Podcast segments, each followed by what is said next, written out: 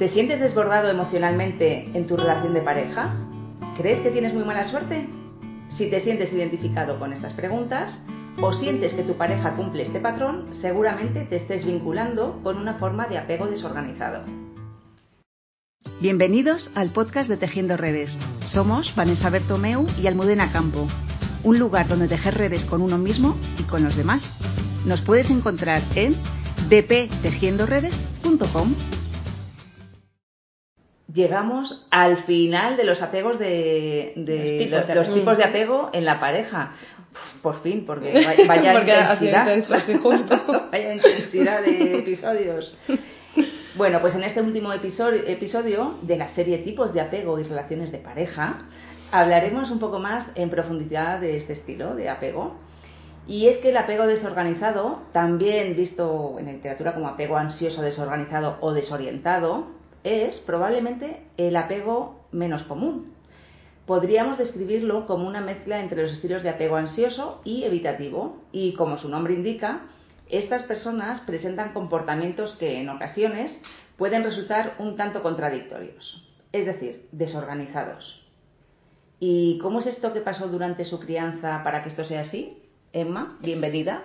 Bueno, pues eh, muchas veces estos niños vienen de familias en las que los padres o los cuidadores también han sufrido mucho. Porque hay que recordar que, bueno, que no, no venimos al mundo con un manual de cómo ser padres y, no se puede hacer perfecto y todos hemos, tenemos una historia detrás. Y pues estos padres en concreto suelen tener más que, que a lo mejor la, la, la media. A menudo sus comportamientos pueden incluso llegar a ser patológicos y su actividad como padres o cuidadores un tanto incompetente. Muchas veces cuando se estudia un poco más a fondo a, la familia de los niños con apego desorganizado, se encuentra con que estas figuras de apego han podido vivir alguna tipología de maltrato, también negligencia, trauma o duelos que son muy severos. Esto los lleva a que el hecho de ofrecerles unas condiciones psicológicas adecuadas a sus hijos para formar un apego seguro sea algo extremadamente complicado para ellos. Ya no solo por parte de los cuidadores o los padres de estos niños, eh, los malos tratos y los abusos de todo tipo se suelen dar a lo largo de la rama familiar. También eh, se ha observado mucho que, estos padres padecen algún tipo de patología grave, como puede ser la bipolaridad, la depresión o la psicosis, entre otros y los niños se pueden ver asustados por conductas violentas que, son de carácter impredecible, como los padres con niños eh, de, apego ansioso, y que pueden dejarles también eh, desconcertados. Cuando el niño expresa alguna necesidad, los padres suelen contestar muy bruscamente. A menudo eh, incluso hacen amenazas de castigo y es aquí donde pueden entrar las conductas que ya hemos dicho violentas. ¿no? A lo mejor el niño llora y los padres tratan de hacerlo callar de una forma violenta, o el niño expresa que no quiere comer algo que porque no le gusta y le amenazan con cosas como no dejarle dormir en su cuarto, quitarle sus juguetes preferidos o incluso nos, hemos visto casos de que no se tenía los modales en la mesa que el padre creía que había que tener y entonces le hacía comer en el cuarto de baño hasta que aprendiera a tener modales. Este es el tipo de castigos que son un poco, bueno, un poco no. Bueno, son muy humillantes, son, vejaciones. Eso es, y desproporcionados absolutamente, porque hacen eso, humillar ¿no? al niño. En ocasiones puede parecer que si se expresa cualquier tipo de necesidad, esto puede llevar a una amenaza y un castigo desproporcionado que no tenga nada que ver con el hecho de que el niño tan solo ha expresado una necesidad o una opinión. O que está aprendiendo, porque no tengo modales porque todavía no sé comer con la boca cerrada y tengo que aprender. eso, es parte de educar a, los niños, ¿no? Y acompañar. Bueno, y por el contrario, si el niño en lugar de expresar una necesidad y se aleja, porque lo más probable es que sienta mucho miedo, los padres o cuidadores se lo pueden tomar como una provocación. Su hostilidad y rechazo hacia el niño se puede ver incluso aumentada. Bueno, ya en el año 2005, Barudi y D'Artagnan, que son dos eh, psicólogos mm, eh, que tienen mucho peso en toda la, formaron parte de la teoría del apego y son muy importantes en todo este tema, describieron esta situación como una paradoja vital. Y es que el niño aprende a que haga lo que haga, no obtendrá una respuesta positiva por parte de las principales figuras de apego. Y al final, las figuras de las que depende son las que le generan un profundo miedo. Sí, porque todos tenemos mecanismos de defensa. En el caso de los niños con apego ansioso, como vimos, lo más particular es la de aumentar los lloros y las llamadas de atención para captar la atención de los padres. En el caso de los niños con apego habitativo es la de no expresar de ningún modo sus emociones o sus necesidades, ya que ello conllevaba el, verse aún más angustiado. Pero en el caso de los niños con apego desorganizado, las estrategias mm, se colapsan por completo, porque hagan lo que hagan, aumenten las llamadas de atención o rebajen su emocionalidad, siguen teniendo miedo. No saben qué pueden hacer para conseguir cariño o, atención o seguridad por parte de sus padres o cuidadores no encuentran estrategias que rebajen la ansiedad que pueden llegar a sentir en, cierto momento. Y podemos ver la desorganización como el resultado de la imposibilidad de regular las emociones. Los padres o los cuidadores no le han enseñado ni dado la oportunidad para que lo haga y probablemente ellos tampoco lo hagan, entonces no han tenido la oportunidad de aprender de ellos. El encuentro de estos niños con sus figuras de apego es contradictorio cuando se observa. Puede que busquen a sus padres, puede que busquen su atención, pero cuando la consiguen expresan miedo. O por otro lado, puede que ni siquiera les busquen y no miren a sus padres cuando son cogidos en brazos o están en su presencia. Y después de intentar ser calmados, pueden expresar lloros y una actitud muy distante. Entonces nunca se sabe muy bien cómo el niño va, va, a reaccionar con sus padres o puede que con una intencionalidad que pueda tener el padre o la madre, el niño responda de una manera contraria. ¿Y cuáles serían entonces las consecuencias de, ese tipo de apego, del desorganizado en la pareja? Bueno, pues eh, a menudo cuando tenemos alguno de estos tres tipos de apego, que son los que se experimentan de una forma más extrema, es decir, el apego se, se vive de una forma extrema, porque hay que recordar que no todo en la psicología es blanco-negro, puede haber niveles y distintos grados de intensidad, tanto en, emociones como en patologías o en los estilos de apego. Y también depende de lo que te hayas trabajado, lo que te hayas mirado, lo que hayas sanado la herida, porque todos mm. tenemos una herida, pero depende del, del grado o del estado de sanación de esa herida. Ahí está. Entonces puede que, que la ansiedad en nuestra infancia fuera tan extrema que recordemos poco de cómo eran nuestros padres e incluso puede resultar bastante doloroso ver a nuestros padres como unos humanos imperfectos que no lo hicieron de la mejor manera, aunque hay que recordar que sí lo mejor que pudieron con lo que tenían.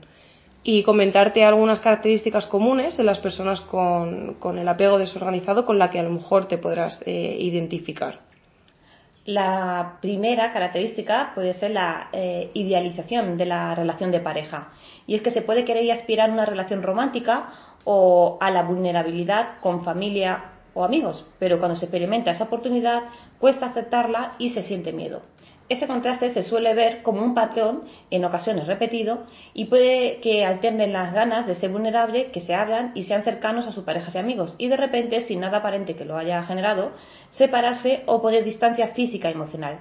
De repente, volver a querer eh, esa cercanía eso es el, ansioso evitativo. Ansioso evitativo. Eso Voy, todo el rato alternando. Eso es, puede sentir confianza y seguridad en su pareja y momentos después sentir que son el villano de su historia eh, ante cualquier eh, cosa insignificante. Y es que al haber experimentado muchas subidas y bajadas durante su infancia, se sienten mucho más seguros en el caos y en los acontecimientos y emociones cambiantes que, que en algo mucho más estable. De ahí es donde se siente como esto no sé manejarlo, esto no lo conozco puede que hasta sientan la estabilidad como una amenaza. Hay que recordar que no la han experimentado, por lo que cuando algo no, nos resulta desconocido, por sano y bueno que sea, a la par se puede convertir como una auténtica amenaza. De alguna manera es como salir de su zona de confort. Eso es. También tienen poca disponibilidad emocional, probablemente porque no tenían opciones o estrategias posibles para provocar en sus padres una reacción amorosa que les inspirase seguridad y el sentimiento de pertenencia y amor hacia ellos. Por ejemplo, una persona con apego desorganizado lleva tiempo soltera y se dispone a volver a tener citas. Conoce a alguien y al principio todo va muy bien. Las conversaciones son fluidas, eh, nota la química con la otra persona, todo es maravilloso. Pero solo dura un tiempo. Aunque esta persona anhela la intimidad y la posible idea de estar en una relación, también siente cosas contradictorias a lo que se refiere a las relaciones. Por un lado, eh, debe manejar el miedo a ser rechazada y abandonada, y por otro tiene miedo de que le controlen o arrebaten su autonomía e independencia. A medida que se desarrolla más intimidad en la relación, es como observar sentimientos de desconfianza, dudando de los sentimientos de la, de la otra persona. Sí, también pueden experimentar celos, ¿no? Y son unos celos que les cuesta controlar. Y recordemos lo que hemos dicho, que a las personas con este tipo de apego les cuesta mucho regular sus emociones, porque nunca han aprendido a hacerlo. Y buscan evidencias en estos celos o en esa desconfianza. Mira constantemente sus redes sociales en busca de alguna señal o antes de poder recalcular y analizar la situación, pues comienza a provocar pequeñas peleas y empuja los límites de su pareja para probar el afecto de su pareja. Esto es un poco intentando que se cumpla la, lo de la auto profecía, autocumplida. sí. De alguna manera se autoconvencen de que la relación tiene fin, porque al fin y al cabo tienen la creencia de que les acabarán abandonando o rechazando, pues por todos esos patrones eh, vividos en su infancia Así que comienzan a preguntar el por qué les quieren e inconscientemente pueden llegar a pensar que la paciencia de su pareja en los momentos en los que les ponen a prueba, si la llegan a tener, es realmente porque hay algo malo en el otro. También pueden llegar a pensar, mejor me voy a dejar yo primero antes de que me dejen. Esta es la parte del rechazado. Antes de que me dejes, te dejo yo. Y todo esto, por supuesto, de una manera totalmente inconsciente. Y llegados a este punto, Pueden incluso llegar a autoconvencerse de que no hay razones para que les guste tanto su pareja. Normalmente, desde la posición de la pareja, se puede llegar a sentir uno bastante confundido, obviamente. No sé si vienes, vas, subes o bajas. O sea, al final, eh, unas veces me quieres, otras no, unas te parezco estupendo y otras no. Bueno, y a lo mejor se les puede acusar de ser demasiado intensos o sensibles.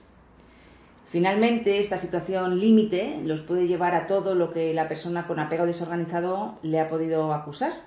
No mostrar tanto cariño como le gustaría, o apoyo, hablarles mal, insultarles o no pasar suficiente tiempo juntos. Porque al final, una vez más, lo de la profecía autocumplida, los miedos de esta persona se confirman. Y no porque su pareja sea así, sino porque la situación los lleva a ambos al límite. Ha estado provocando esta situación de manera permanente. Y aquí es cuando la reacción termina o está a punto de terminar, ¿no, Vane? Sí, aquí llegamos al momento en el que la persona con apego desorganizado se replantea la situación. Puede pensar que ha sido demasiado duras o injustas. Entonces hacen esfuerzos frenéticos por mantener la relación viva y solucionar las cosas, causando mucho más confusión a su pareja y, por supuesto, a sí mismos. Y hasta, hasta que no se frene, este círculo vicioso puede seguir una y otra vez. Vale, pues ahora voy a explicar eh, qué factores han entrado en juego en esta pequeña historia hipotética que hemos contado antes. Eh, por ejemplo, comportamiento y experimentación de miedo cuando se viven experiencias angustiosas. También comportamientos que son impredecibles por los otros y a veces que estos comportamientos no tienen un motivo específico. También sentimientos de confusión que nacen a raíz de no poder procesar el sentido de sus experiencias en casos, por ejemplo, más extremos de, pues no lo hemos especificado en este caso, pero en casos en los que hay abusos o malos tratos, este tipo de, de bueno, estas personas con este tipo de apego sobreexplican el comportamiento de su maltratador o abusador como un mecanismo de, de supervivencia para sobrevivir esos malos tratos o ese abuso. También hemos visto que cuando hablan de detalles de su vida íntima o sus relaciones, los detalles se parecen emborronar y cuesta seguir su relato les cuesta mucho expresarse de manera clara y directa y les cuesta mucho comunicarse y comunicar su punto de vista eh, en lo que ha jugado parte la experiencia. Esto no lo hemos especificado en la historia, pero algunas o en la situación hipotética, pero algunas discusiones o algunas confrontaciones se puede dar por, por esto. También les cuesta mucho autorregularse y dejar que los otros le ayuden a autorregularse porque les cuesta pedir ayuda y aceptarla también tienden a ver el mundo desde una mirada mucho más pesimista y en las disputas suelen colgarle la etiqueta al otro de villano y cuando su pareja o amigo o familiar muestra una intención un tanto más maliciosa, digamos, los comportamientos de las personas con este apego pueden ser muy extremas, como por ejemplo salir a beber mucho, eh, pues casos muy extremos como drogarse, ser infiel o terminar directamente con la relación. También generalizan hasta los problemas más pequeños, hasta el, menor de los malentendidos puede ser interpretado como por una relación sin futuro. Y tampoco entienden bien los límites y pueden llegar a verlos como una amenaza hacia la seguridad de la relación. Si la otra persona expone sus límites, ellos se pueden mostrar hostiles o incluso pueden poner distancia emocionalmente. Madre mía, Mm, madre mía, no me salen las palabras. Quien tenga, quien tenga el apego desorganizado. bueno, que se, puede sanar, chicos, que se puede sanar. Sí, Vamos a ser positivos. Que si no entro en la negatividad del desorganizado. claro, en ese pesimismo. En ese pesimismo. Venga, vale, dinos unos consejos para personas con parejas con apego desorganizado, a ver por cómo podemos manejar esta situación. Pues sabemos que a veces puede ser muy complicado eh, lidiar con las situaciones que surgen en este estilo, estilo de apego y también hay formas de llevarlo lo mejor posible e incluso sanar y tener una relación sana.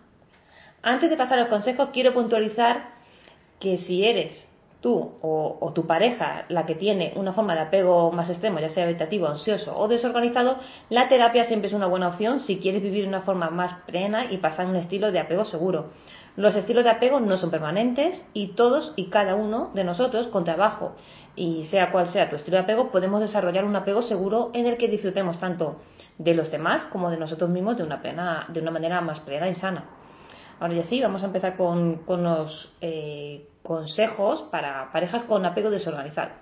Primero trabaja en tu propia estabilidad emocional y esto es importante en cualquier estilo de apego que tengas o en el que vivas. En una relación con alguien con un apego desorganizado, esto puede ayudar especialmente a que esa persona se sienta segura, ya que ve los cambios bruscos como amenazas y, y las vive muy intensamente. Y cabe recordar que la responsabilidad de esto no es enteramente tuya, pero puede ayudarle mucho a vivir en una relación sana.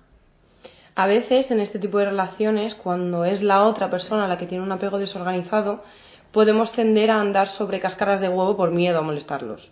Pero tus necesidades importan igual que las suyas y no debes esconderlas por miedo.